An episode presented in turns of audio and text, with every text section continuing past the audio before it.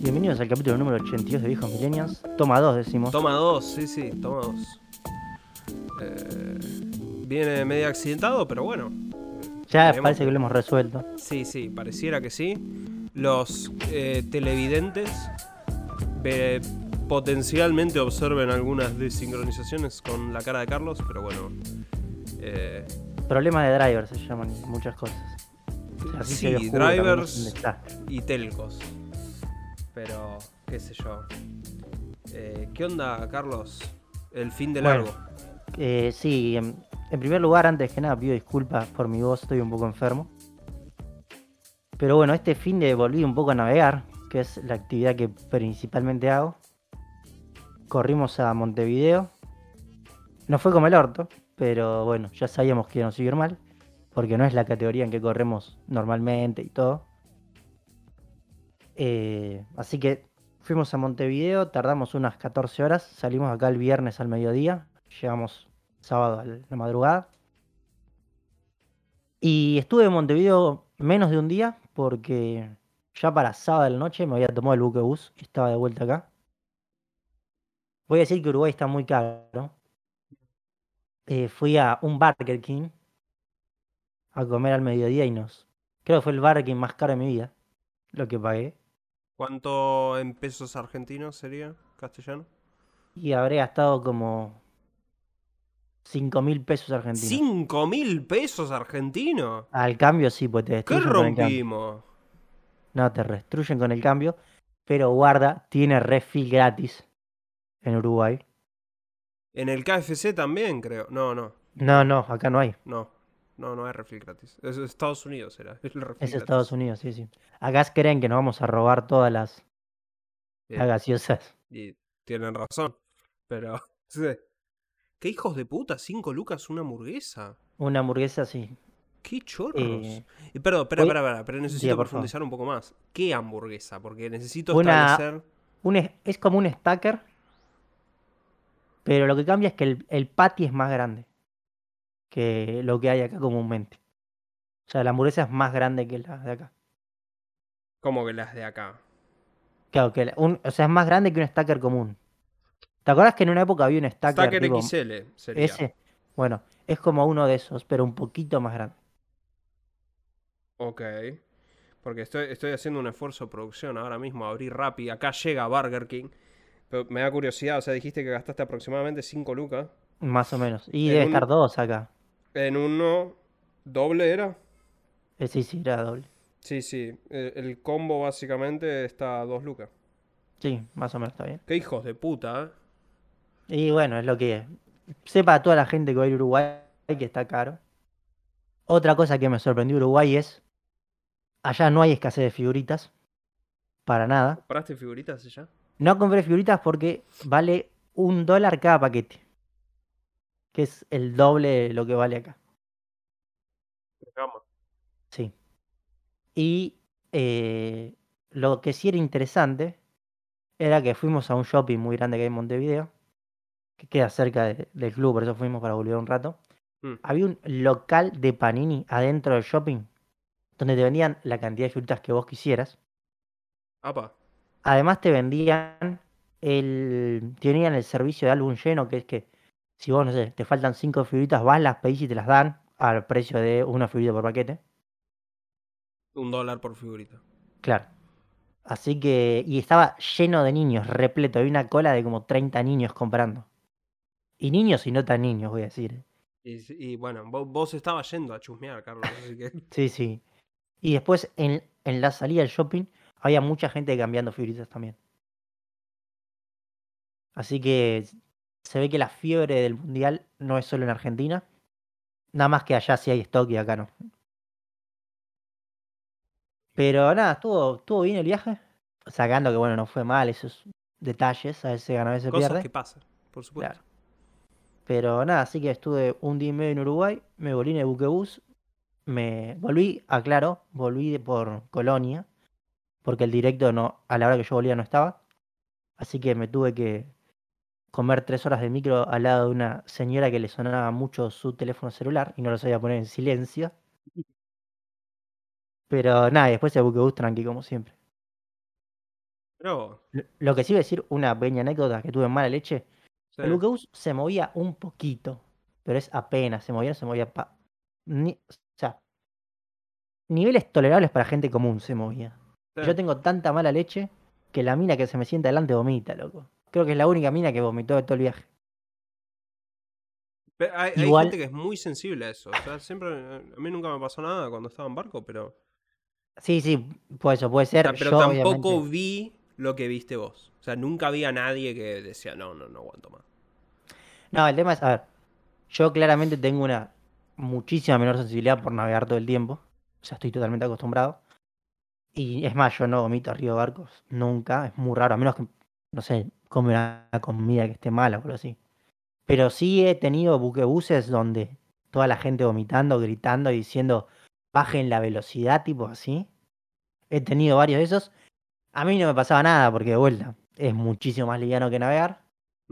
Pero me sorprendió acá que justo la única que vomita es delante mío, loco. Pero bueno, y la otra cosa que estuve haciendo, porque sinceramente, antes que nada voy a pedir disculpas porque este fin de semana con esto de navegar y todo, pude hacer muy pocas cosas. Pero estuve probando el Devil May Cry 5. Juegazo. ¿Por qué? Voy a aclarar esto. Yo jugué el 1, me gustó. Y dije, bueno, voy a jugar otro. ¿Por qué juego el 5? Sí, no sé, tenía para jugar el 3 también, por ejemplo. Bueno, el 5 es el primero que tiene una cámara libre. O sea, no la cámara que odio yo de los No. Devil May Cry. No. ¿Cómo que no? De los que yo vi era el que... te- 4 también tiene cámara Ah, muy- bueno, está bien, depende, de- pero yo- depende, No, depende pará, de los pero- números. Pero yo el 4 no lo, no lo tengo comprado. Yo tengo el 1 y el 2 y el 3 comprado. Ok, sí.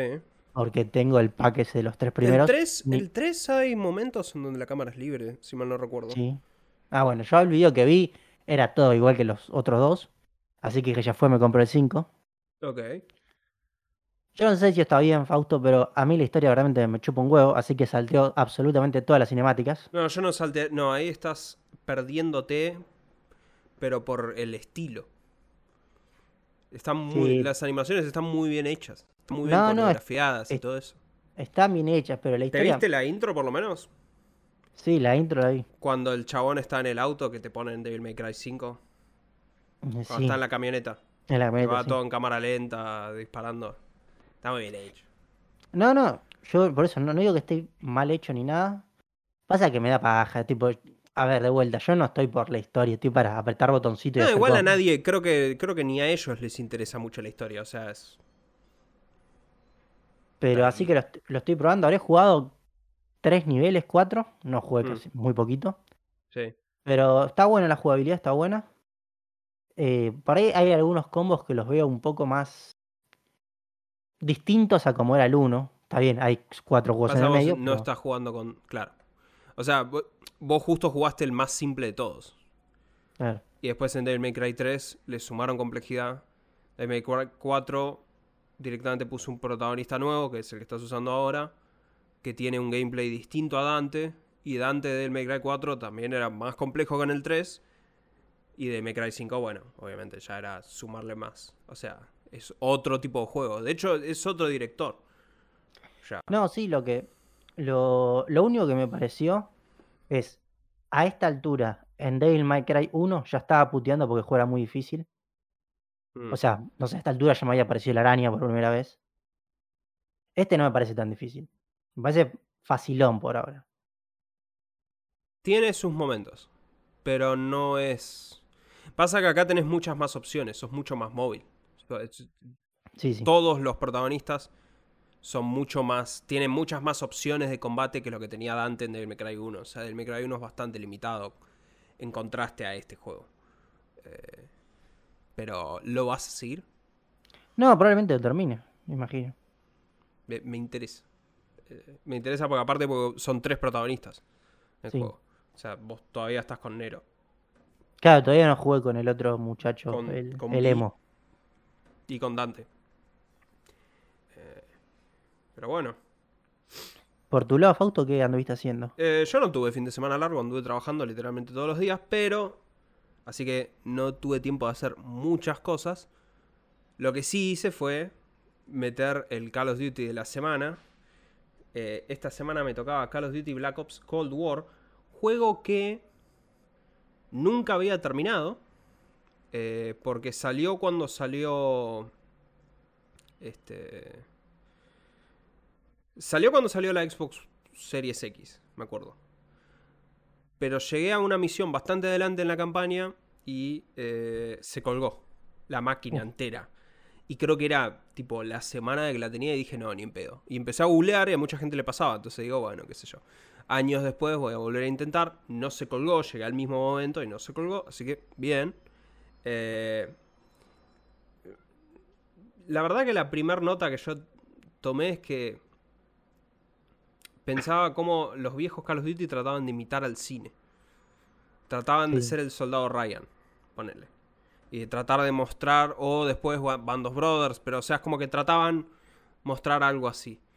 Eh, Black Ops Cold War es 007, básicamente. O sea, es, es un agente del. Son todos agentes del recontraespionaje. O sea, dos tipos que se meten en. Es el Call of Duty que menos te gusta. O sea, no en el, modo de estilo, digo. Podemos chequear eso porque ahora yo me los estoy anotando. No, eh, hay dos Call of Duty peores que este para mí.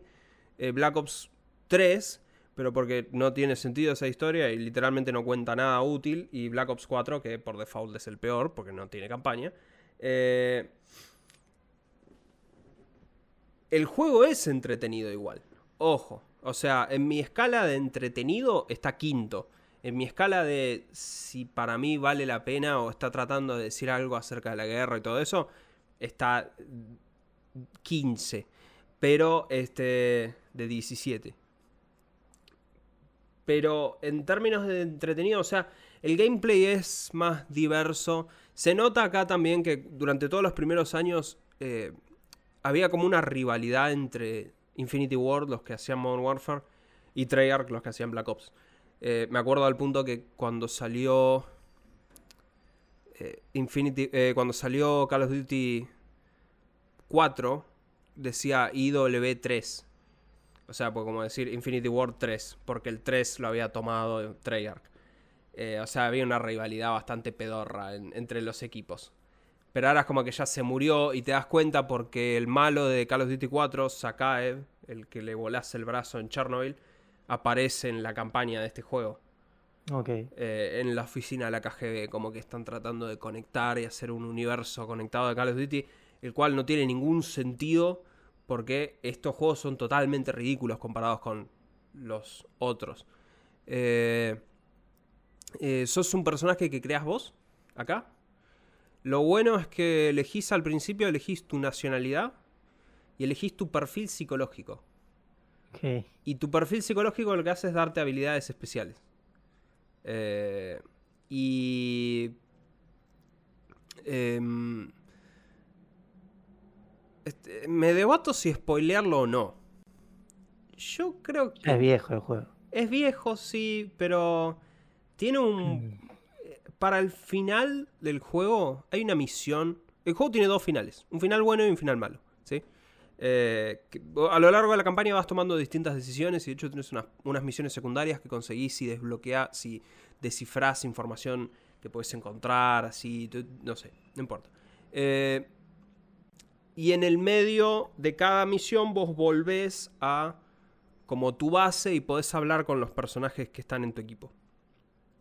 Entonces, en, todo esto, eh, los chabones este, eh, tienen una misión en la cual, como todo Black Ops, el primer Black Ops era todo el tema de los números, ¿viste? Los números Mason y toda la flasheada. Bueno, acá obviamente hay un momento de flasheada. ¿Sí? El momento de flasheada de este juego es digno de. Tiene un momento. Es muy parecido a Bioshock. Epa. Y casi Silent Hill tiene momentos. O sea, es muy loco. Mm. O sea, y. Ese nivel lo volví a jugar. O sea, es el anteúltimo nivel de la campaña, ese lo volví a jugar porque quería ver qué pasaba si tomabas otra decisión. Y valió la pena. O sea, te voy a ser sincero, ese nivel dije, oh, ok, está, está copado, me da curiosidad ver qué es lo que harán con el próximo Call of Duty, porque el próximo que va a tener que salir después de Modern Warfare 2 es de Treyarch. O sea, será lo que sea que venga Black Ops. Y. Y el final. Acá es donde hago mi media tangente, que es. Ya llevo 17 Call of Duties encima, ¿sí? Y hay ciertos personajes que se repiten entre todos los Call of Duty, ¿sí? O sea, Infinity War siempre tiene el Capitán Price. Y en el reboot de Modern Warfare están poniendo de vuelta muchos de los personajes. En Modern Warfare 2 parece que están todos, básicamente. Eh, y los de Black Ops siempre ponen a Mason y Woods, que son los protagonistas de Black Ops. Los detesto. Son insoportables como personajes. Pero en este juego mm. se vuelven caricaturas, literalmente. Y en un momento hacen un chiste de Shrek. Woods hace un chiste de Shrek. Eh, y, y son, son, son dibujitos, literalmente. O sea, se la pasan jodiendo decir, ah, sí, ahora yo voy con mi amigo Mason y acá no, me preocupa nada porque estamos nosotros dos y vamos a derrotar a todos. Porque la verdad tienen razón, porque ya han hecho cada ridiculez en estos juegos que no tienen ningún apego a la realidad. Que sí, te flaco, tenés razón. Si hablan ustedes dos, la verdad que ningún ejército, ningún país puede oponerse a ustedes dos solos. Pero los detesto tanto que agradezco que el juego tenga la opción de un final malo donde los matas a todos. Eh, ah, mira hice el final bueno porque quería ver cuál era el final real de la historia, pero eh, quise ver el final malo sencillamente para satisfacer ese deseo de que se calle en la boca y el juego efectivamente te permite cerrarle la boca permanentemente con un rifle francotirador en la cara. Eh, la verdad, no, o sea, no está mal, pero no, no hay nada para decir. No, no está diciendo nada, es una película de espías situada en la Guerra Fría con todos los. Eh, con todos los clichés de la Guerra Fría. Espías, eh, doble, agentes dobles, eh, control mental, la CIA, la KGB, todas las cosas locas, o sea, parece más Stranger Things que Call of Duty, te voy a ser sincero, es malísimo desde ese punto de vista. El juego es entretenido igual, lo recomiendo, tipo para apagar la cabeza y, hacer algo así, no está mal, qué sé yo. Eh, terminé Dead Space. Literalmente hoy. De nuevo, es un juego que es viejo, se le nota la edad. Lo quería terminar para la remake. Ahora que lo terminé, igual creo que tengo ciertos miedos con la remake. Que es Vos estás en una estación espacial en donde pasó algo y está lleno de monstruos. Todo el mundo se transformó en monstruos feos. Y lo que vos vas viendo, a medida que vos vas encontrando audios y, encontrando ciertos supervivientes, es que la gente empezó a volverse loca. Empezó a tener visiones de sus seres queridos. Y eso los, los, pone locos, los, se reviran y después eventualmente se terminan transformando en monstruos. ¿sí? Eh, vos nunca escuchás al protagonista. No tiene voz. Sí. Más allá de hacer ruidos, Isaac. En Dead Space 2 y Dead Space 3 sí habla. Y en la remake el chabón también va a hablar. Pero lo relevante es, estoy a punto de spoilear un juego del año del ñaupa, perdón. lo voy a spoilear, o sea, ya se, se viene la remake, pero tampoco estoy diciendo mucho. El chabón le habla a la novia. La novia estaba en esta nave que está infestada de monstruos hace días, cuando el chabón llega. No es un spoiler decir que la novia está muerta. Claramente está muerta la novia. Pero el chabón la escucha y la ve. Entonces, si bien es bastante obvio que la mina está muerta durante todo el juego, la confirmación la recibís recién en el final. Y el hecho que vos nunca escuchás a Isaac, vos nunca... Es como que en realidad nunca sabés 100% si el chabón está loco o no. ¿Entendés? Porque siempre no, no habla, no emite opinión. Entonces en realidad eso es como que queda más a tu interpretación. Hasta que el final del juego lo hace explícito. Entonces cuando vos le pongas una voz a Isaac, la verdad que medio me preocupa que no pierda un poco de esa sutileza que tiene el juego. Eh, por lo demás el juego está bien, no es difícil. Para nada. Eh, no me trabé mucho. Eh, la mecánica de desmembrar enemigos más que dispararles por dispararles. Está bien, hasta que te empiezan a introducir enemigos que se bancan más de un láser para cortarle las extremidades y ahí es como que medio, qué sé yo, vaya fue, no sé, hace lo que quiera. Pero está bien, me parece que como juego de terror es recomendable. Está en Xcloud, así que lo pueden probar todos. Y después quiero una breve nota al pie de página. Eh, mencioné la semana pasada cuando me quejé del reloj el Samsung y la concha de tu madre con la oferta. Eh, pero que te venía con los Galaxy Buds 2.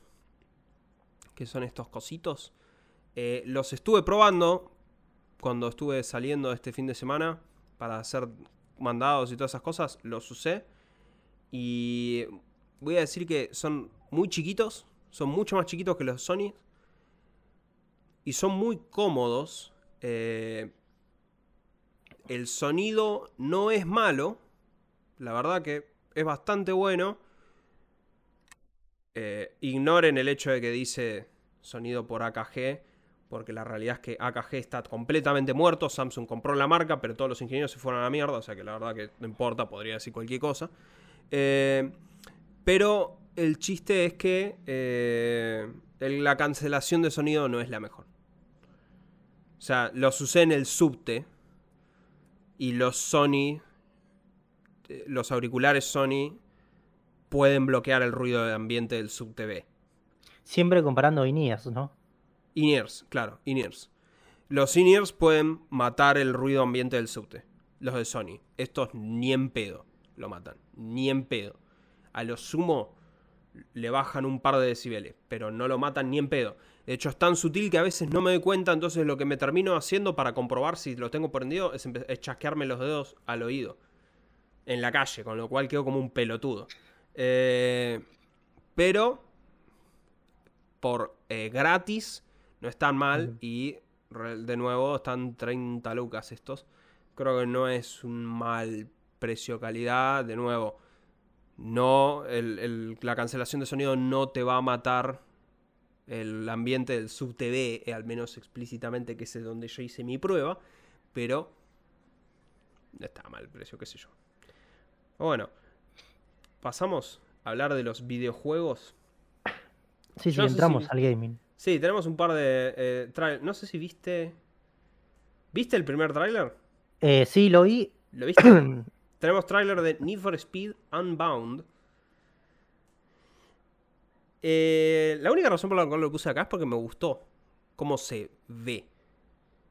O sea, estéticamente, para los que no lo conocen, para los que no lo han visto, es. Eh, o sea, es un Need for Speed común, pero tiene efectos. anime, cel shading. Sí, por eso. O sea, el humo se levanta y es todo medio caricaturesco. Los personajes de la campaña son todos tipo anime. Eh, es.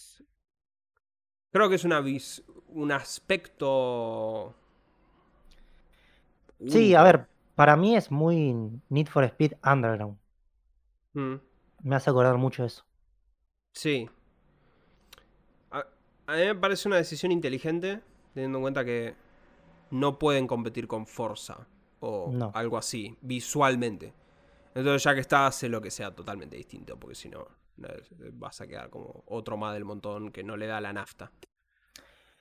Sí, además apelás mucho a la nostalgia acá. Y eso te puede servir. Sí, hay que ver. Sale ahora, sale en diciembre. Eh, y esto es EA, así que seguro lo voy a probar porque yo estoy pagándoles la suscripción todos los meses y me olvido de sacarla, así que me voy a olvidar de acá a diciembre, así que lo, podremos probar. Eh, pero hablando de trailers, salió el trailer de la película de Mario. ¿Qué opinión te merece? A ver. Yo lo vi en inglés, porque es el punto relevante, ¿no? Eh, vamos ya a la parte más importante. Cuando aparece Mario, Mario dice dos frases.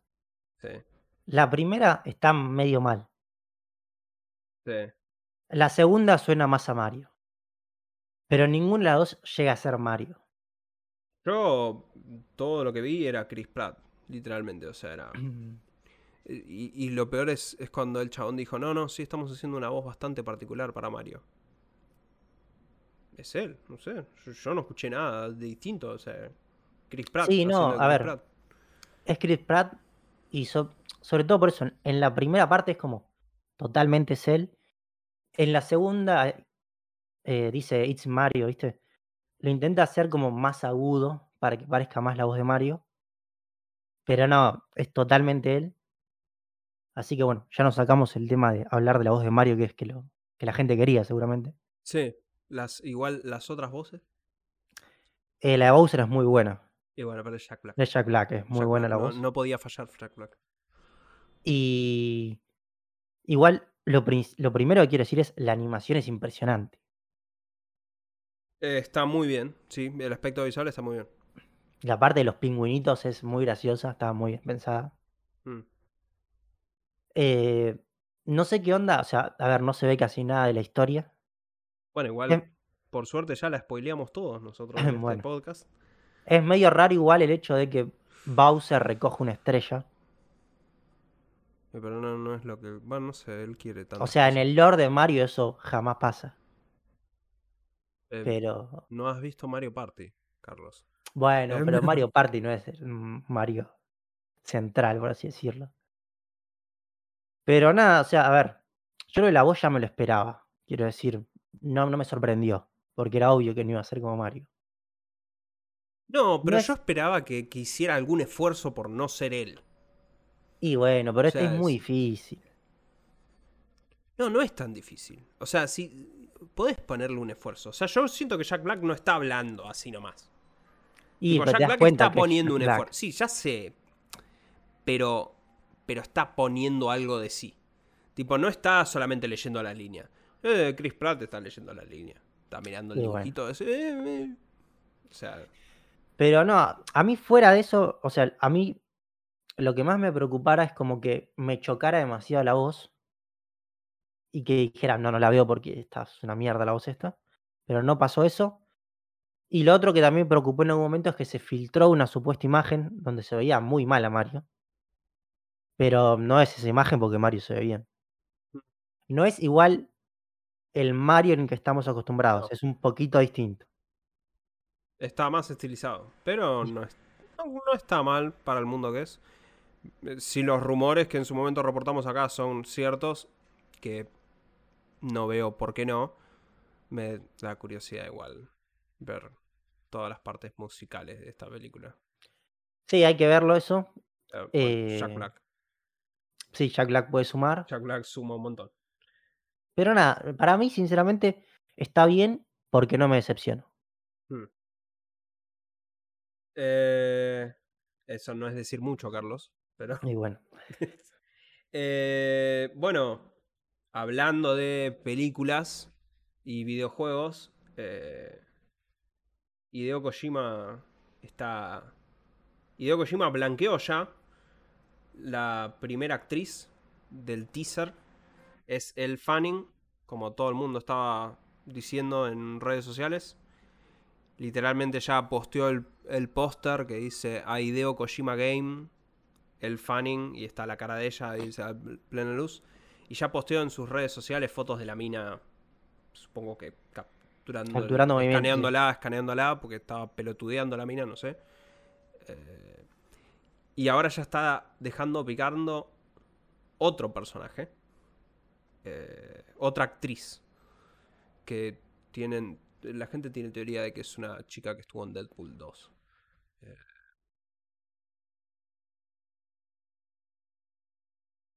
Yo no sé cuánto le suma a Kojima este- esta fascinación que tiene con actores de Hollywood.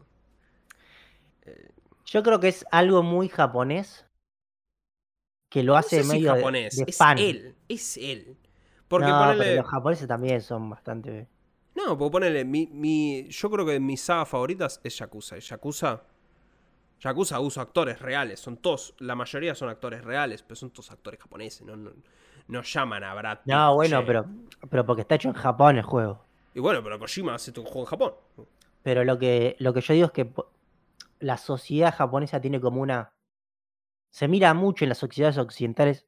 Esto va a sonar fuerte, pero resulta que es bastante verdad por el tema del tamaño de los ojos y todo. Y le, no sé, le gusta eso. Mm. Eh, igual yo, yo creo que es que Kojima tiene una fascinación con Hollywood medio desmedida. Que bueno, siempre No, fue sí, el rumor puede de que. pasar. Bueno, puso a Kiefer Sutherland a ser de Big Boss en Metal Gear Solid 5, lo cual ya, ya era al principio. Y, y yo no conozco a Elle Fanning como actriz. Creo que no vi nunca nada que haya hecho ella en su vida. No, yo tampoco. Quiero creer que es mejor actriz que eh, Norman Reedus. De nuevo, una vara bastante baja, pero eh, Mira, acá tengo las películas que hizo sí. Fausto.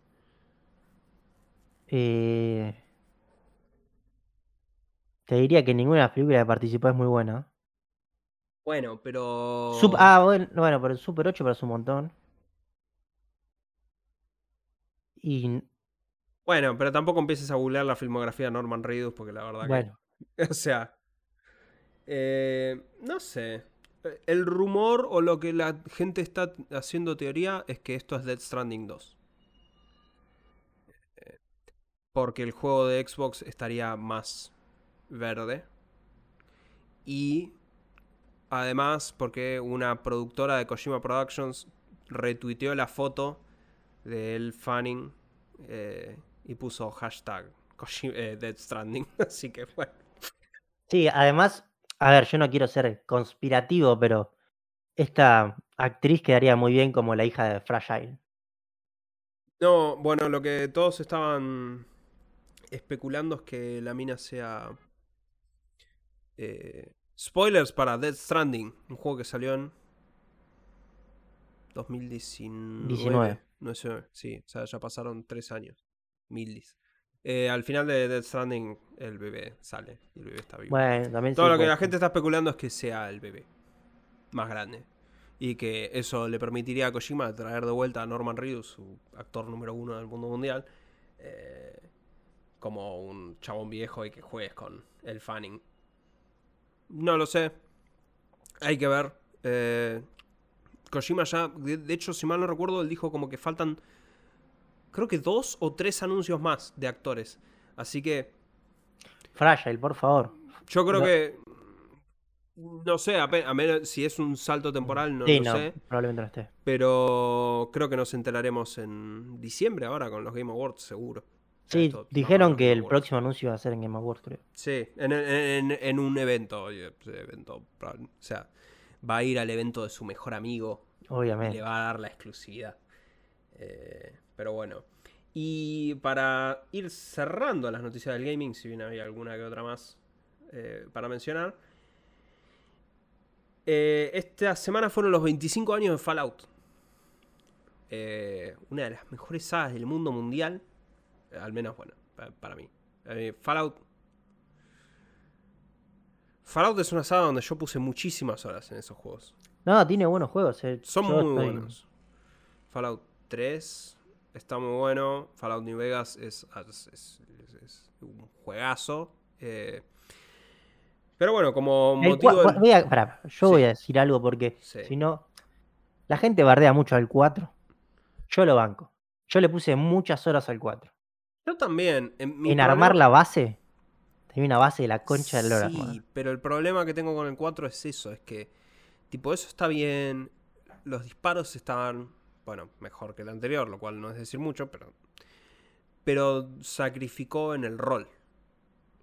Lo cual me rompe las pelotas Bueno. porque es explícitamente lo que yo estoy buscando, es un puto juego de rol, si quiero tirar tiro pongo un Call of Duty. Eh, ahí es donde medio me, me mata. En teoría, igual Starfield, por lo que se ve, está tratando de corregir y volver más al rol. Pero e- ese es mi mayor problema con Fallout 4, pero por lo demás, genial. Y espero que los rumores de que quieren hacer otro Fallout antes de que Bethesda logre estar libre, porque Bethesda va a estar libre dentro de 10 años para hacer Fallout 5.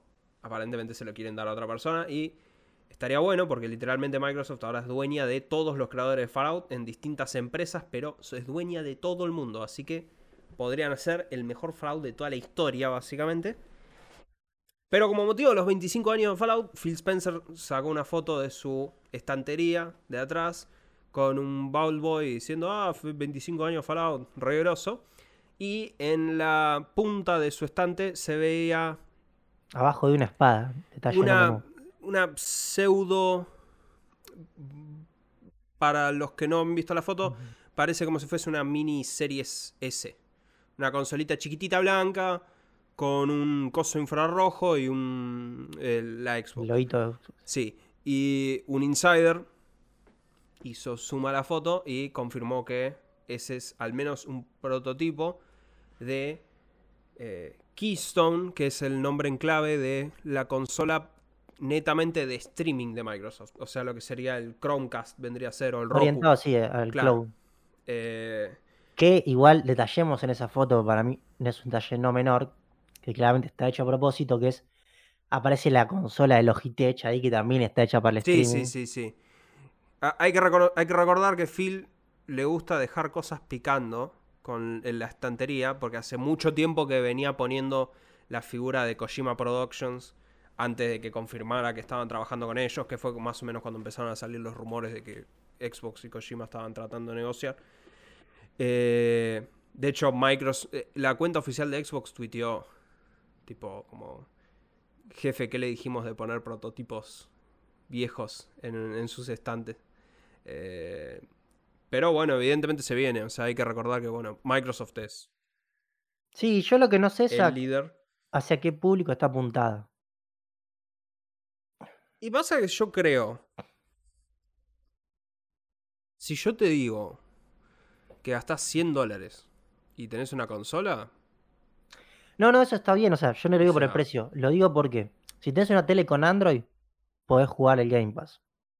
Si tenés una tele Samsung medianamente No, nueva, podés jugar Game Pass. claro, bueno, pero si tenés una tele Samsung, sí. Si tenés una tele Android así nomás, no, porque. Tenés que eh, bajarte la PK. Tengo un conocido que lo hizo, hizo un sideload a un Chromecast y no le anda tan bien, me dijo. Bueno, pero es cuestión de Sí. tiempo eso. Es cuestión de tiempo, sí.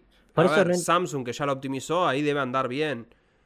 Pero si no, con eso es. y qué sé yo. Yo creo que es el mismo appeal del Chrome. Yo no entiendo Mm. el appeal de un Chromecast hoy en día. No, bueno. de- a ver, yo entiendo para teles viejas. Mm. Por eso, o sea, si no es a teles viejas, no sé a dónde apunta eso. Por eso, pero es que. Pero de nuevo, o sea, yo, yo no entiendo cuál es el chiste de un Chromecast hoy. Y, pasa que la tengo Android gente, TV. la gente por ahí, hay teles que nuevas que no tienen Android Mm. Y compartir a un Chromecast es más rápido que ir por el menú choto de la tele. Sí. Pero. ¿Qué sé yo? O sea, si es lo suficientemente barata, yo creo que no está mal. O sea. com- Como punto de entrada para esto. Lo que sí estoy esperando ansiosamente, que estaba pensando el otro día, es que empiecen a habilitar otros juegos. Para mí eso, Eso es Game que- Awards, se anuncia. Eso es clave. Eh, El tema es que también es como una noticia lo suficientemente chica como para que lo tiren cualquier día. Tipo, No, pero no, es che, que ahora no- podés empezar a jugar ciertos juegos. para mí no es tan chica. de una lista que va creciendo despacito. No, o sea, para ellos es terrible porque en realidad ahí empezás a habilitar venta de cualquier cosa. Entonces ahí vas a empezar a tener...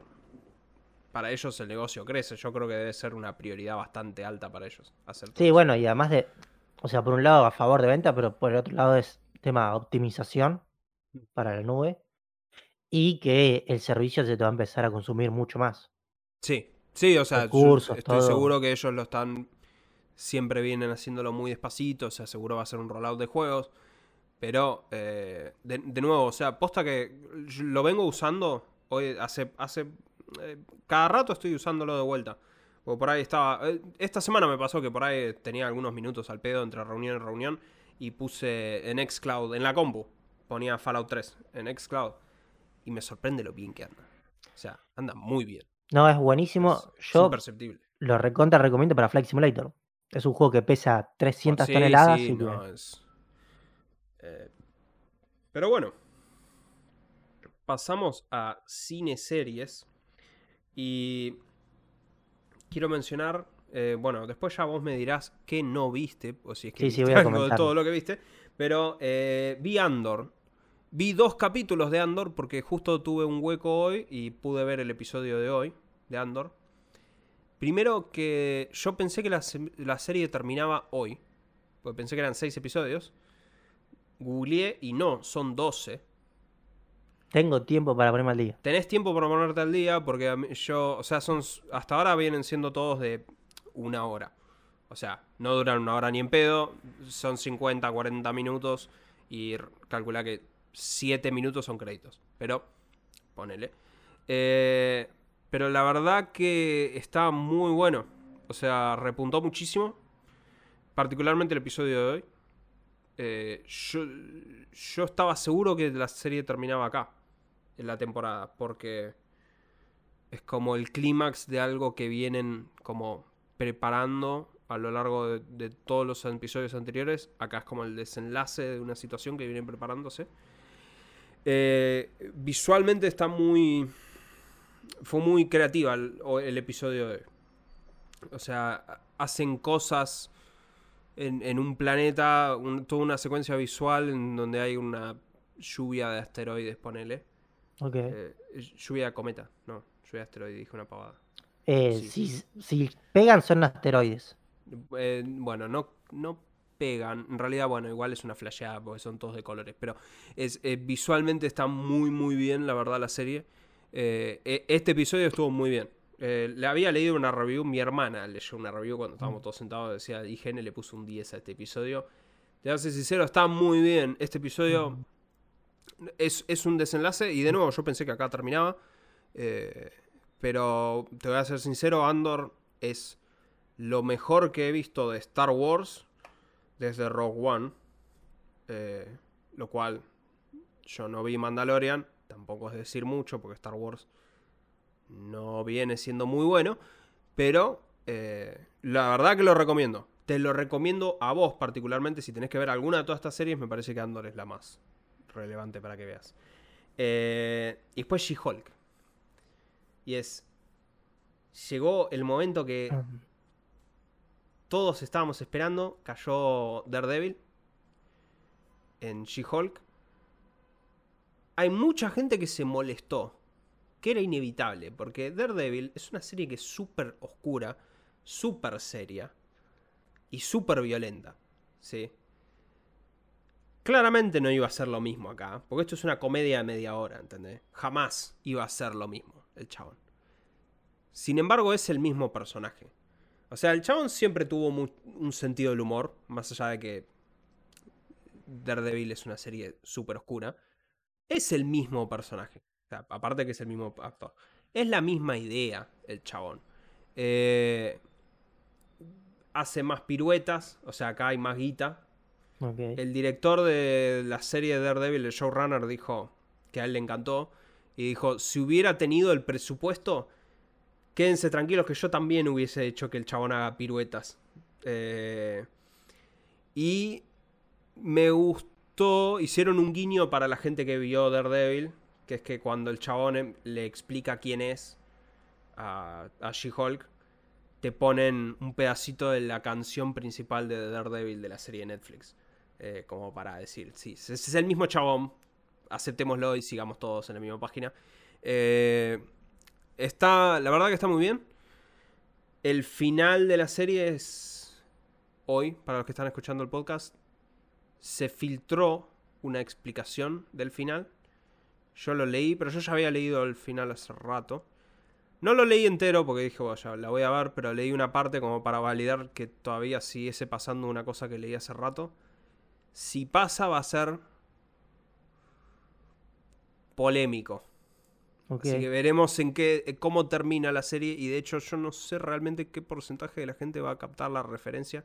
A menos de que lo expliquen lo suficientemente bien. De nuevo, no quería leer mucho contexto. Leí como para escanear. Dije, ah, eso está todavía. Ok, listo, chao. Así que no sé, veremos mañana qué anda. Eh, y también esta semana salió Werewolf by Midnight. Que en un esfuerzo de producción, Carlos me dice con gracha que lo viste. Eh, esto es una cosa que no sé clasificar porque yo, de nuevo, por, como, por el hecho que tenemos que hacer nuestra entrega de premios a fin de año, yo decidí cada serie, cada película que veo la pongo, ya los voy cualificando, cosa cuando llegue a fin de año no tenga ni que preocuparme. Eh, yo no sé dónde poner esto, si ponerlo en serie o película. Técnicamente es un mediometraje que va a ser una película. Sí, en realidad, y, y, y qué sé yo, sí, no sé. No salió en cine, o sea que bueno. No lo sé. Pero, pero bueno, Werewolf by Midnight. Carlos, ¿qué opinaste? Eh, vamos a darle a la gente un poco de contexto de qué es la historia de esto. La es el historia especial de Halloween de Marvel. es un especial de Halloween donde se juntan cazadores porque se murió un gran cazador, por así decirlo, en una supuesta competencia donde tienen que matar a una bestia para quedarse como con una reliquia muy poderosa. Eso es muy rápidamente la explicación. Eh, la historia está bien, está ok, no es una mega historia con grandes giros. Pero no pretende tampoco. No, no, no, por o eso sea, es- no, o sea, estaba bien. tipo, Dentro de lo que busca hacer, que es más un homenaje al Mm. cine de monstruos tradicional, yo creo que está muy bien. No, a mí me parece que está bien. El único problema que- realmente que yo tuve con esto es con decisiones de la parte de fotografía. Ok. Eh, vamos a aclarar. eh, todo es en blanco y negro, menos, bueno, un minuto al final. 99% de las cosas todo en blanco y negro. Eh, voy a entrar en detalles técnicos. Las, eh, las- antiguamente, cuando se filmaba en blanco y negro, se veía mucho ruido porque los rollos de filmación que eran de muy baja calidad y muchas veces para hacer escenas de noche o escenas con ciertos niveles de luz usaban ISOs altas, ¿sí? Entonces, por eso es el grano particular que tienen las series o películas antiguas, ¿sí? Hoy por hoy nada de eso es necesario, ¿sí? Esta serie tiene ese grano que, por lo que pude llegar a ver, está agregado en post. No es Sí, ni que está usaron- agregado en post, No ¿no? es ni que son- usaron un ISO alto, es que está agregado en post, sí, específicamente. Uno pensaría que podrían haber filmado en, No, no usaron película. altas. O sea, No, no, digo, podrían haber usado una cámara de verdad, si, te- si estaban tan decididos a hacer un homenaje, digo. No, bueno, pero es complicado después la edición y todo. Mm. Pero a mí lo que me molesta es que por un lado tiene un rango dinámico increíble la serie, pero después lo termino perdiendo con el grano. Entonces, no me pongas ese grano. Ya pasó eso. Tipo, yo entiendo que es un homenaje y todo. Pero no me pone- molesta en el contexto que es muy. O sea, esto puntualmente está tratando de ser una cosa. No, yo entiendo que esté, pero a ver, para mí hubiera quedado mejor sin el grano. mm, Porque hubieras apreciado más el... Sinceramente, las cámaras que usaron son muy buenas porque los rangos dinámicos que se ven son increíbles. Son muy buenos. Entonces me molestó un poco esa decisión de que la entiendo, pero para mí hubiera quedado mejor sin ese efecto. Y después en lo que es a, bueno, actuación y todo eso está todo bien. Creo que el actor es bastante conocido, ¿no? Gael García Bernal. Sí. Es tipo español, algo así. sí. O no sé. una cosa No, recuerdo, pero. Es, Es alguien que habla Gael. español, creo. Sí, sí, sí, sí, sí. sí, porque lo tenía visto de algún lado. Eh, está bastante bien. No me resultó pesada de ver, cosa que pasa con todas las cosas de Marvel en general. Esto no me resultó pesado de Mi ver. viejo, vos que compartís unas opiniones, mi viejo, mi viejo salió, o sea, mi viejo dijimos, ok, tenemos que, nos sentamos un día y dijimos, tenemos que ver Andor, tenemos que ver She-Hulk, o está Daredevil y tenemos que ver esta cosa. Mi viejo tenía sueño y dijo, bueno, saquémonos de encima esto primero para no, para que pues, de última me pegue una siesta ahora antes de Daredevil. Y le encantó, dijo. Más- mucho mejor de lo que esperaba. No, no, la verdad que yo me pareció bastante bien. Ahora, Fausto, vos que sos una persona No. más hábil con Marvel. No, a ver, pasa que es que estamos hablando de personajes que no son clase B, son clase Y directamente. O sea, son muy chicos estos y voy a aplaudir para mí que el guion no pierde mucho tiempo. O sea, siendo que estás introduciendo literalmente tres personajes que van a ser relevantes probablemente el día de mañana, no pierde mucho tiempo mostrándote el origen y todo eso. Es como decir, no, bueno, tenemos 40 minutos, vamos a los bifes. Eh, el personaje de Ted, sin entrar en mucho detalle, eh, porque creo que la gente debería verlo esto, está muy bien. Fue, fue un giro que no me esperaba, habiendo visto los trailers. No me veía venir eso yo. Eh, me gusta que evidentemente Marvel está plantando las semillas para el mundo sobrenatural. Que en los cómics suele suceder eso. Tienen como todo un submundo sobrenatural. Donde vos podrías, en lo que serían las películas, podrías poner a Blade, podrías poner Acá, bueno, a Elsa y podrías poner a, a este muchacho, ahora, eh, Jack. Jack. Y podrías poner a Moon Knight, ponele. Qué sé yo. Eh, en términos de la hechura, a mí me gusta mucho. Me gusta que hayan tomado ciertas cosas muy de películas de terror. Me gusta que hay una transformación que sucede en el coso, que es la transformación del titular hombre lobo. Está en el puto nombre, Mildis. Eh, me gusta que no te muestren todo. Es exactamente la estética de Eh, película sí, vieja. sí, o sea, el director está muy bien. También quiero aplaudir que esta es la primer cosa que hace como director Michael Giacchino, que en realidad es un compositor. Y yo, y obviamente él hizo la música para esto, y sentí que estaba muy bien. La música se llevaba muy bien con la dirección por el simple hecho que el chabón está haciendo las dos cosas. Eh, creo que es un muy buen debut como director de Michael Giacchino. Eh, pero me gustó. O sea, la verdad que está, está muy bueno. Como, como un corto así. eh, está muy bueno. Y, y hay que ver. Lo- no hay escenas post créditos, No. aviso. Eh, el mismo director dijo que él sentía que ya habían contado su historia y no sentía que sumaba nada a una escena post créditos. O sea que, bien. Está muy bueno. Lo recomiendo. Y Bueno, esto ah, viene el llegamos- pase a no sé qué viste, Carlos. Claro, acá llegamos a la parte en que yo pido disculpas porque no pude ver ni El Señor de los Anillos ni La Casa del Dragón. Ok. La semana que viene intentaré ponerme al día. Eh, sí vi Rick and Morty. eh, la temporada tiene un nivel muy alto, la verdad, voy a decirlo. Este capítulo me gustó bastante. Porque mezcla un poco de lore, ¿sí? Pero se burla de eso y eso me gusta. O sea, es algo que igual que hacen bastante en Rick and Morty, burlarse de su propio lore y de cómo construyen los capítulos. Pero acá lo hacen muy bien.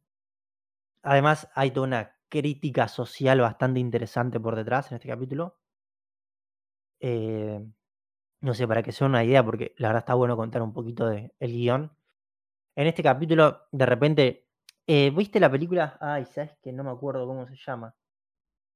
Eh, es una película que llegan extraterrestres del universo en tipo naves espaciales, que se ponen varias alrededor del mundo, que quieren destruir la Tierra. Ah, sabes que no me acuerdo el nombre. Bueno, es conocida. No importa. Día de la Independencia. No, no, no, es una que es una de suspenso. ¿Está cuestión Keanu que- Reeves? Eh, no, no está Keanu Reeves, Ok. está, es, es una mujer. Bueno, Cuestión que lo que tiene es que se burlan de esa película porque directamente las naves son iguales a las de los extraterrestres. Pero acá lo que tienen es que en realidad son eh, dinosaurios, ¿sí? Que vivieron en la Tierra, se volvieron súper inteligentes y se, o sea, agarraron y viajaron por el, por el el espacio, ¿sí? mm, por distintas galaxias. Y después vuel- vuelven a la Tierra como seres súper inteligentes y se encuentran con que los monitos que habían dejado ahora dominan toda la Tierra. mm. Y está muy bueno como empieza el conflicto, todo eso. Es súper interesante, la verdad. Y bueno, lo recontra recomiendo, porque la verdad que la serie viene teniendo una calidad increíble. bueno. Muy bien. Eh, para las noticias tenemos rapidito, voy a pasar. Eh, Marvel básicamente corrió fechas. Eh, Disney corrió fechas, básicamente, de un montón de sus películas. Patearon y patearon y patearon. Eh, pero patearon la fecha de Deadpool, Blade, Cuatro Fantásticos. Relevante de esto es que la semana pasada estuvimos hablando de Blade y cómo Blade parece que está medio polémico el asunto con Blade y que tuvieron que cambiar de director y todo esto. Eh, anunciaron que la producción de Blade está frenada mientras están buscando a otro director y tratar de mejorar el guion. Lo cual creo que no está mal. O sea, prefiero que hagan eso y no que saquen una película de mierda.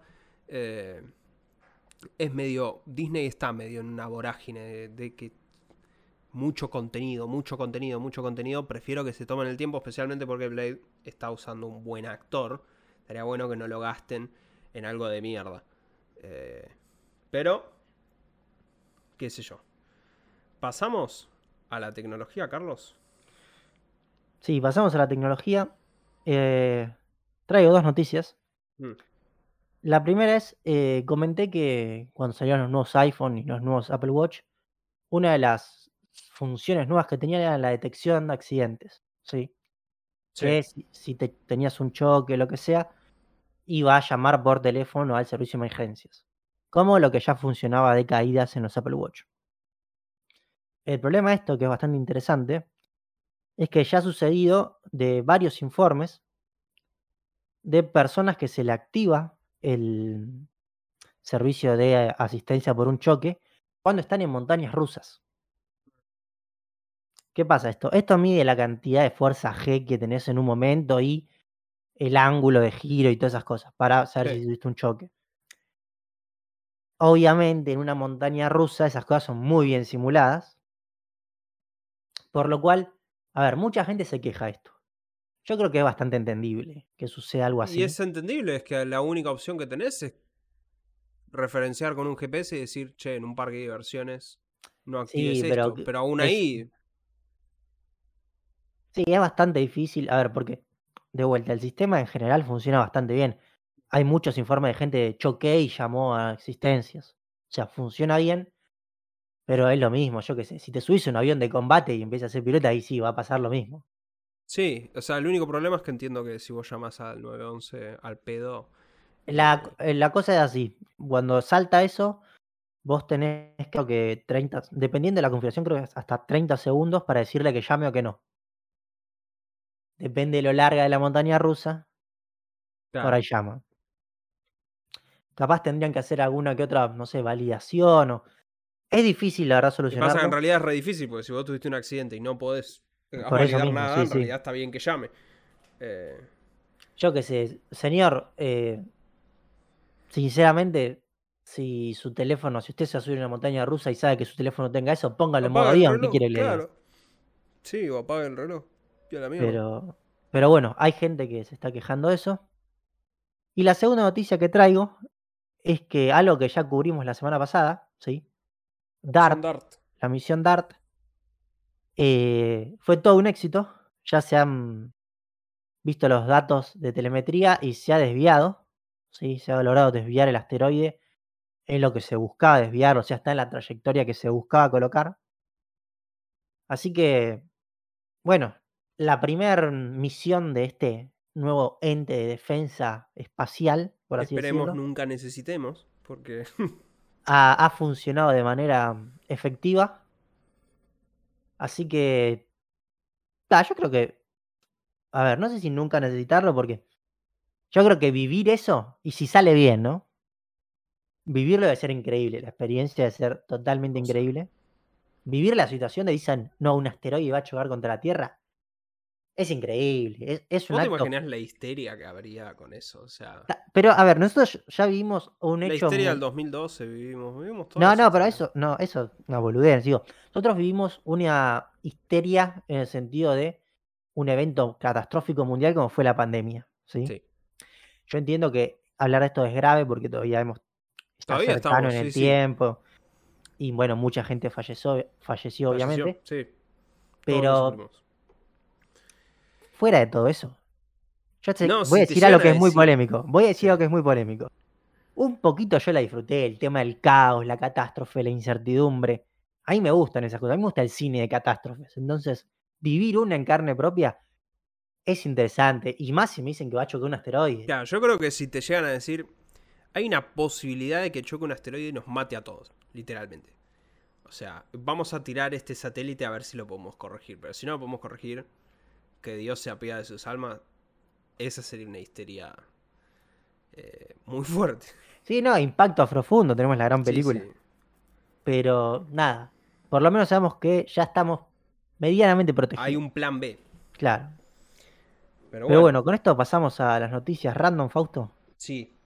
Efectivamente, Y- traes una noticia de, Sí, la de primera un noticia que, conocido mío. Sí. que traigo es eh, Alan Moore, autor de muchos cómics que eh, va, yo he, he leído Watchmen Sí, en cómics. y reconocido por ser una persona que tiene opiniones polémicas y es bastante loco al punto que los Simpsons lo han parodiado creo que más de una vez, de hecho. Sí, eh, es el autor también de Venganza, que seguramente la gente lo conozca mucho más. Cómics muy edgys. Eh, tuvo unas declaraciones, ¿sí? La semana pasada en The Guardian, el británico es el diario, ¿no? Sí. Sí. Sí. Donde literalmente él explica que, estas son palabras textuales, dice, porque esa clase de infantilización, ¿sí? Refiriéndose a las películas de superhéroes, puede muy a menudo ser un precursor del fascismo. Y él hasta se echa un poco la culpa diciendo que en los 80 supuestamente se crearon cómics más adultos, ¿sí? Pero que en realidad como que la gente como que nunca creció, por así decirlo, según sus palabras. A ver, yo primero creo que es un poco fuerte las declaraciones que hace, o sea, son muy, muy determinantes, por así decirlo. Yo voy a ser menos polite que vos. Para mí es un pelotudo. Dejate joder, Alan Moore. A la gente le gusta ir a ver Iron Man al cine. Déjalo que vaya a ver a Iron Man al cine. Iron Man no es un precursor del fascismo, digamos. No, yo, para mí, lo que está. A ver, yo creo que él usó palabras para llamar la atención. Yo creo que más que nada lo que él se refiere, que más en la nota lo explica, es como que la vida no es tan simple como las películas, por así decirlo. no- Todo el mundo lo sabe. Por eso van a ver la película. Porque Bueno. quieren desenchufarse un rato. Está bien, pero él, él es como que él está. con- Recordemos que Alan Moore está contra muchas cosas. Alan Moore está muy loco, ya lo sé. O sea, hay que tomar todo lo que diga él es con pinzas. Y bueno, obviamente está en contra de personajes como los superhéroes o Batman. Sí. A ver, y que de vuelta, viéndolo desde su obra es completamente entendible, porque los superhéroes que hace él son. no son buenos superhéroes. O sea, quiero decir. Son superhéroes. Reflejan el lado malo, por así decirlo, de los héroes. En general. Ponele, sí. Es un viejo loco, no hay que darle pelota. O sea, está regagada Alan Moore. ¿Qué cree que te diga? O sea, él ya. No el planteo del fascismo, pero sí hizo el planteo de. Che, no estamos grandes para ir a ver superhéroes. Ya lo hizo antes eso. Pues yo me acuerdo de toda esa noticia de decir. Déjate joder, Alan. O sea, déjate joder. Si la gente quiere ver eso, está bien. O sea, porque no me digas que la gente no mira novelas. O sea, la gente mira novelas, la gente mira La Voz allá en Londres. O sea, la gente hace cosas para escapismo, porque bueno, qué sé yo, la vida sí, la vida es una mierda. Modern Life is Rubbish, dice mi disco, uno de mis discos favoritos.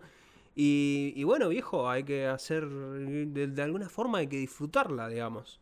Hay gente que se fuma una pepa para ignorar todo y hay gente que va a ver una película de Marvel y bueno, boludo, es, es Me gusta el, el poco nivel de drogas que tenemos en este podcast, porque creo que las pepas no se fuman, fruto. No, ya lo sé, ya lo sé, ya lo sé. Eh, pero, Pero, bueno, sí, no, yo igual, por ahí lo que entiendo un poco es que el tipo al ser una de las personas que intentó como que destruir el- la imagen del superhéroe, que después el tipo la vea en todos lados en las películas, como que, no sé, le debe dar bronca, ponele. Pero es algo de él, yo creo. eh, sí, o sea, él, yo lo único que recuerdo así mucho es que él detesta todas las adaptaciones de sus Sí, historias películas. y que dijo, sí, que eh, cuando insistieron en hacer Watchmen, la película no, no la vio, no, no le gusta, que el único guion que sí le gustó como adaptación, no es el que se hizo, fue el guion que hizo David Hayter, también conocido como Solid Snake, eh, también conocido como el chabón que hizo el guion de X-Men 1 y 2. Este, él dijo que esa era la única adaptación que él consideraba aceptable de un trabajo de él. Eh, pero Hollywood no la hizo, así que bueno. La verdad que Alan Moore me parece un viejo estúpido. Pero bueno. ¿Qué querés que te diga? Eh, hablando de estúpidos, TJ Miller salió a hablar. ¿Sí? ¿Quién es TJ Miller? eh, si, si abrís el segundo Sí, sí, link, estoy, hay una foto del chabón. Está en Deadpool. Sí, eh, hacía del amigo en el bar de Deadpool, creo. Sí, era el que atendía al bar. Sí, no sé. sí, Whistle se no llamaba. es muy conocido que digamos. No, estuvo en otras series y qué sé yo. bla, bla, bla.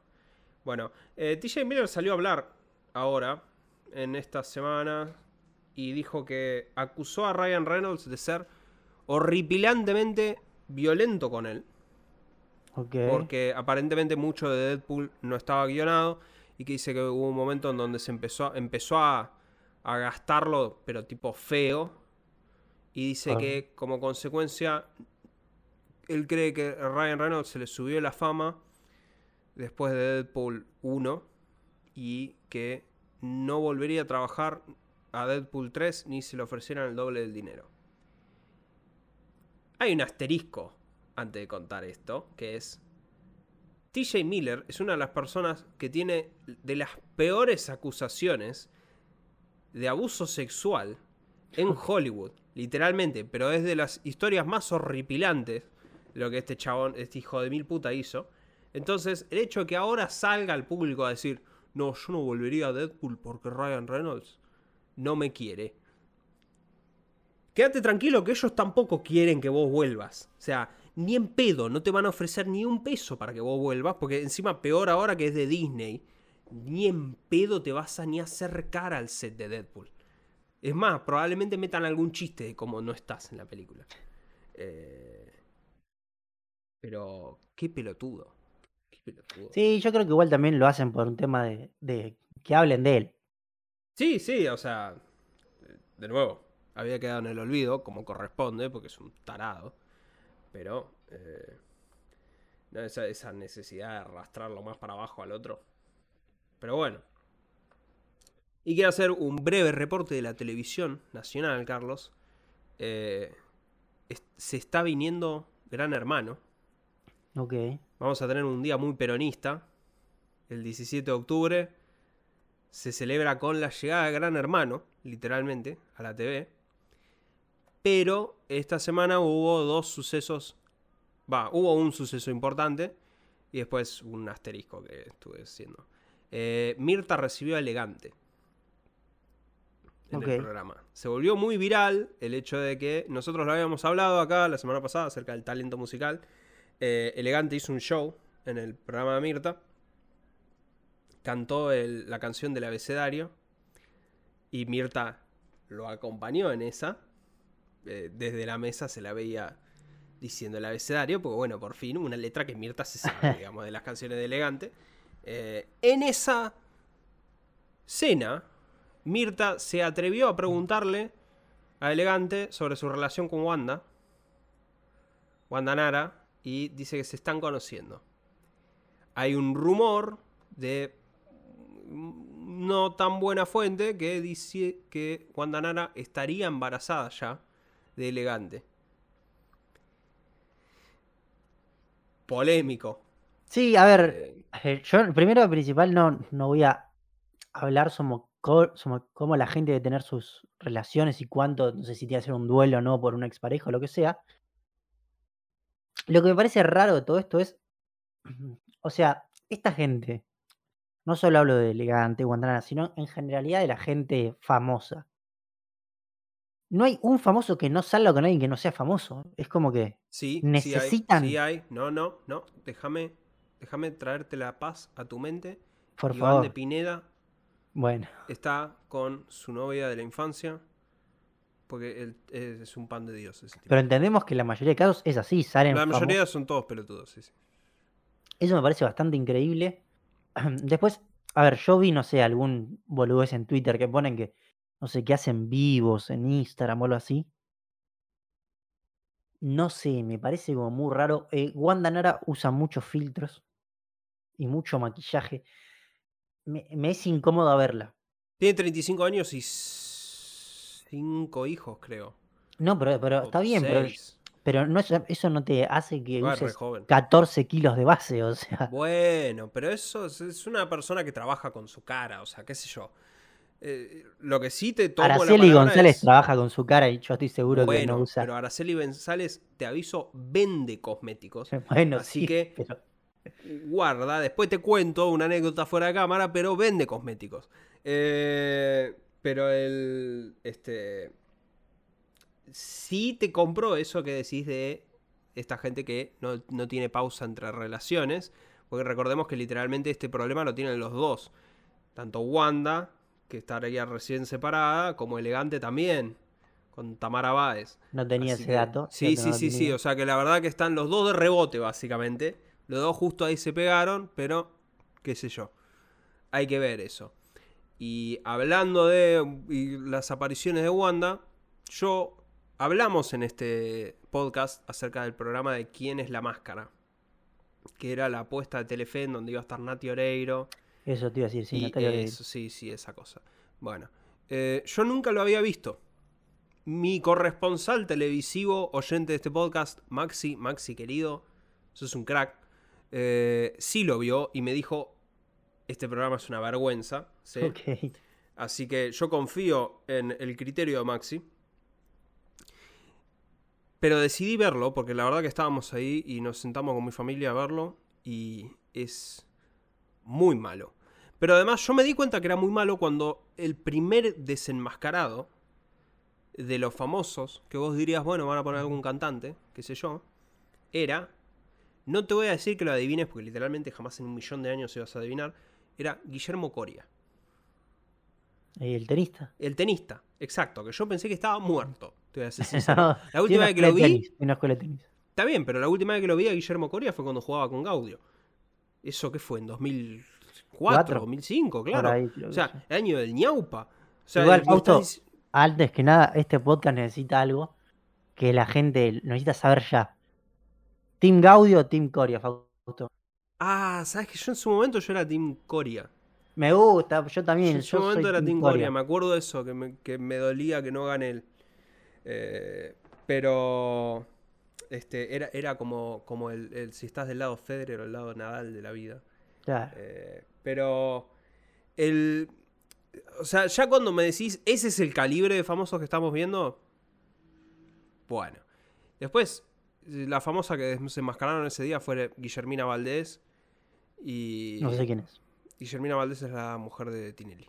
La pareja actual de Tinelli. Eh, y ayer enma- desenmascararon a Mauro Zeta. Qué grande. Maurito. Sí, pero Mauro Z disfrazado de hamburguesa, muy buen traje, voy a reconocer eso. ¿eh? Yo quiero ese disfraz de hamburguesa. Eh, es cualquier cosa este programa. Está recontra obviamente guionado. Era malísimo.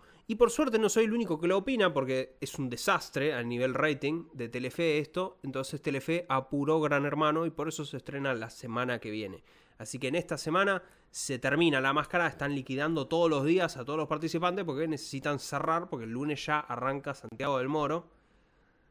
Así que me comprometo a ver Gran Hermano porque esa va a ser la apuesta fuerte del año. de Yo Telefe. lo único que quiero sa- a- comprometernos acá, Fausto, es cuando anuncien a los participantes. Yo quiero que, no sé, seguramente va a salir, por eso que me pases un link o algo, de la recopilación de sus TikToks para entrar a Gran Hermano, quiero ver. Ah, eso seguro que alguien lo va a hacer, pero hay que. eh, Hay, hay que ver, me, tengo que poner en campaña, me voy a poner en campaña para Gran Hermano, pero, pero bueno, ya se viene por lo menos la televisión que podemos ver todos los días, porque literalmente va a estar 24 horas con cámaras puestos estos muchachos, así que qué sé yo. Pero bueno, pasamos a las recomendaciones, Carlos. Sí, eh, yo traigo un video de un canal que ya he recomendado, pero sacó un video nuevo. El canal es Low Spec Gamer, ya he hablado otras veces. El video nuevo se llama La decisión más impulsiva de Steve Jobs. Y en el video te cuentan cómo fue el proceso de diseño y fabricación del iPod. El producto, el tercer producto más revolucionario, diría yo, de Apple. Apple. Sí. Eh, muy interesante. Este canal además tiene unas animaciones de la concha de la lora, Es increíble lo bien que está hecho artísticamente. Y bueno, tiene muy buenos datos. Así que lo súper recomiendo. Yo vengo a recomendar una cosa, que es, eh, yo estuve trabajando mucho esta semana Y como estuve trabajando mucho, hablaba mucho con mi equipo y yo la verdad que siempre les digo, y, creo que hasta vos mismo estar. Mucha gente, creo que todos los que me conocen saben que soy un viejo choto, básicamente. O sea, siempre fui un, hombre mayor, realmente, ¿sí? O sea, si la edad es un, es un estado mental, tengo 90 años yo. Pero me pasó el otro día que me levanté, eh, veníamos re superados del laburo, y me, levanté y dije, quiero escuchar Víctor Heredia. Hoy me levanté con ganas de escuchar Víctor Heredia. Y... Tiene algunos temas buenos, ¿eh? No, tiene, no, no, sí, por supuesto. Me puse a escuchar Víctor Heredia. O sea, fue, fue todo. Me empecé con toda una tangente. Terminé, mood, escucha- sí. te escuché, terminé escuchando. eh, bueno, Alberto Cortés. Terminé escuchando Louis Armstrong. O sea, me fui por las ramas. Pero. Asociado a eso, hay un artista que es Donald. Donald es el compositor de Tiritando, también conocido como Las olas y el viento. Ah, mira. Sí, Donald, ese, Donald. Eh, Donald tiene un, un montón de temas que están buenísimos. eh, cosquillas, son todos iguales, básicamente, ¿sí? O sea, es, es toda la misma onda de ese tipo de música. Club de eh, Clan, sí. Pero. Pero está muy bueno. Es Donald. O sea, ¿qué cree que te diga? Yo no- a Donald no lo voy a putear porque haga música bastante parecida a las olas y el viento. Porque bueno. Te sabía cinco acordes el muchacho, otro más Bueno, no sabía. pero el tema es de él, así Sí. que no, lo puedo no se lo puedo recriminar. Eh, de hecho, voy a recomendar que eh, tiene un tema que se llama El Milagro de, su- El Milagro de tus Ojos, que lo toca con César Banana Puyredón. Es excelente escuchar eso. Hay una versión que está en YouTube del Milagro de tus Ojos con César, con Donald y toda una banda que toca jazz. Es buenísimo, buenísimo. Eh, pero mi recomendación es que Donald tiene un canal de YouTube. Donald. Channel. Es el canal de él, tiene 700 suscriptores, cual necesito por favor que por lo menos una persona se le suscriba a Donald. El chabón sube videos de su carrera, eh, tiene ahí un montón de, de- de inter- de tocadas de él, y tiene una que es como llegué a toda esta mierda, porque estaba buscando a Donald, porque quería escuchar a Donald en vivo, y tiene un video cantando Me and Bobby McGee, una canción muy tradicional de Estados Unidos, con eh, el hijo de Willie Nelson en Hawái. Así que es buenísimo. Eh, así que mi recomendación es, por favor, vayan todos a YouTube, busquen Donald Channel y eh, denle, denle una suscripción a, a Donald y escuchen, escuchen la música de Donald, que es un capo. Y bueno, esto fue todo por hoy. Esto fue todo por hoy, sí. Eh, nos veremos la semana que viene, mismo horario, mismo canal. Como siempre, esperemos que ya no esté resfriado. Eso sí, y su- suscríbanse, eh, Como siempre, todo. le ponen like, todas esas cosas de- de- de la- del- del algoritmo. Y bueno, no sé, nada. Adiós. Adiós.